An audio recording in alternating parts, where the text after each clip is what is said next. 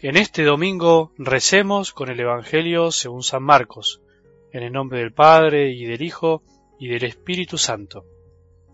Jesús decía a la multitud, el reino de Dios es como un hombre que echa la semilla en la tierra, sea que duerma o se levante, de noche y de día la semilla germina y va creciendo, sin que él sepa cómo. La tierra por sí misma produce primero un tallo, luego una espiga, y al fin grano abundante en la espiga. Cuando el fruto está a punto, él aplica enseguida la hoz, porque ha llegado el tiempo de la cosecha. También decía, ¿con qué podríamos comparar el reino de Dios? ¿Qué parábola nos servirá para representarlo? Se parece un grano de mostaza. Cuando se la siembra, es la más pequeña de todas las semillas de la tierra, pero una vez sembrada crece y llega a ser la más grande de todas las hortalizas, y extiende tanto sus ramas que los pájaros del cielo se cobijan a su sombra. Y con muchas parábolas como estas les anunciaba la palabra en la medida en que ellos podían comprender. No les hablaba sino en parábolas, pero a sus propios discípulos en privado les explicaba todo. Palabra del Señor.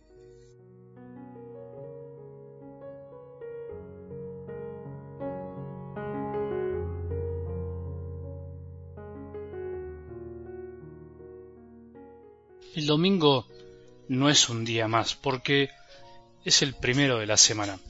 Aunque nuestra vida moderna, este tiempo que nos toca vivir, nos fue haciendo creer que es el último y que el lunes es el primero, en realidad, para los cristianos, debería y es el primero, porque es el día de la resurrección, el día en el que Jesús inauguró un tiempo nuevo, el día en el que Él venció la muerte y el pecado para darnos una nueva vida.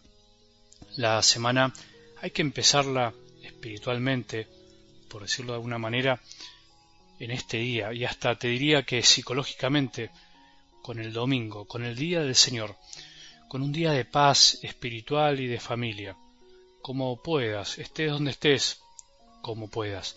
Solo si empezamos la semana con el domingo bien vivido, podremos empezar la semana laboral con otro corazón y otra cara. De lo contrario empezaremos, como se dice, con el pie cruzado, con el pie cambiado. Algo del Evangelio de hoy habla dos veces de una semilla, una semilla que crece en silencio, sin que el sembrador se dé cuenta, y una semilla demasiado chiquita para producir un arbusto tan grande. Solo dos cosas que puede hacer Dios dos semillas distintas, una que no se dice de qué es y la otra que es la más pequeña que se conoce, la de un grano de mostaza. De una se dice algo de su silencio y de la otra algo sobre una enorme desproporción entre los comienzos y el final. En la primera no importa tanto de qué planta es, sino lo que importa es su modo de crecer, silencioso y oculto, más allá de que se sepa o no. ¿Cómo es posible que el crecimiento sea tan silencioso y tan ajeno al sembrador? ¿Cómo es posible que todo se desarrolle sin que él sepa cómo? Así dice la palabra. De la semilla de mostaza sí importa su tamaño, porque después al crecer desconcierta hasta el más sabiondo.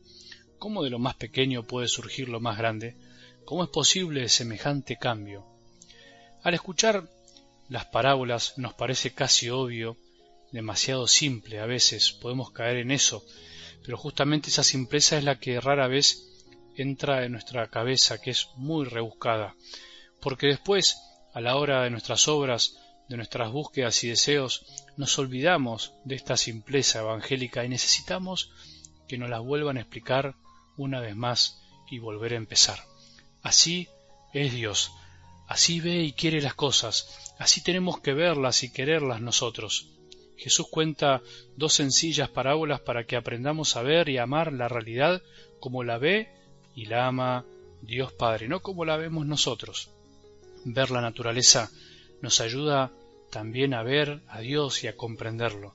Ver cómo funcionan las cosas naturalmente nos introduce en el misterio del obrar de Dios en el mundo y en nuestro propio corazón. El reino de Dios no es el reino de los hombres, no es el reino de nuestras miradas superficiales. Lo que nos enseña Jesús con estas parábolas es un mensaje de esperanza y confianza.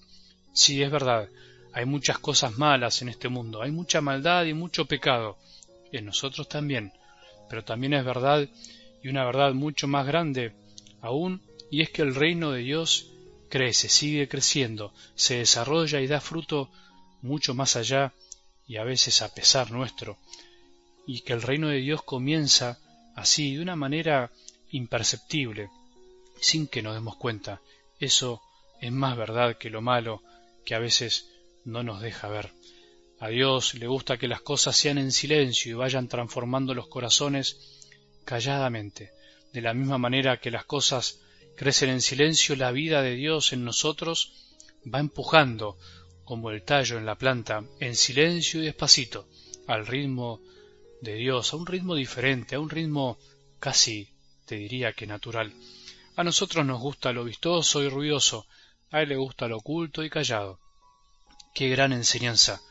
Miremos nuestra propia vida, miremos cómo Dios fue obrando así a lo largo de nuestras vidas. Así es el reino de Dios. No seamos ansiosos, no nos angustiemos ni estresemos de más. A Dios también le gusta empezar sus obras con cosas insignificantes, como el grano de mostaza, con cosas que casi ni se ven y que casi nadie tiene en cuenta. Pequeños hombres y mujeres hechos del mismo barro que vos y yo. Así empezó el reino de Dios en este mundo con Jesús. Así continúa hasta hoy, desde los apóstoles hasta nosotros. Dios tarde o temprano hace grande lo que parece imposible, lo pequeño. A nosotros nos sigue gustando lo grande y espectacular. A Él le gusta lo chiquito y olvidado. Cuánto para aprender en nuestra propia iglesia. Miremos nuestra propia vida. Es chiquita ante los ojos de este mundo, pero grande y con grandes posibilidades de crecer a los ojos de nuestro Padre. Por eso te eligió a vos y a mí, a nosotros, así como somos, porque quiere ir haciendo su obra en silencio y empezando desde algo muy chiquito. Esto nos da confianza y esperanza. El reino de Dios triunfa y triunfará si comprendemos y llevamos a la vida esta verdad. No nos inquietemos si parece que las cosas no cambian, que todo sigue igual o incluso peor. La obra de Dios es mucho más grande y ruidosa de lo que parece. Lo que pasa que es un ruido distinto, no es el ruido del mundo, el ruido alocado. Acordate que el reino de Dios crece sin que nos demos cuenta y que empieza desde una pequeña semilla, desde tu corazón y el mío. Cuántos corazones sencillos, pequeños y silenciosos cambiaron este mundo a fuerza de decirle que sí a Dios en lo escondido, en sus ocultas decisiones, como nuestra Madre la Virgen, empezando por ella, pero hubo millones, y hay millones, el tuyo y el mío, también pueden hacerlo. Que tengamos un buen domingo y que la bendición de Dios, que es Padre misericordioso, Hijo y Espíritu Santo, descienda sobre nuestros corazones y permanezca para siempre.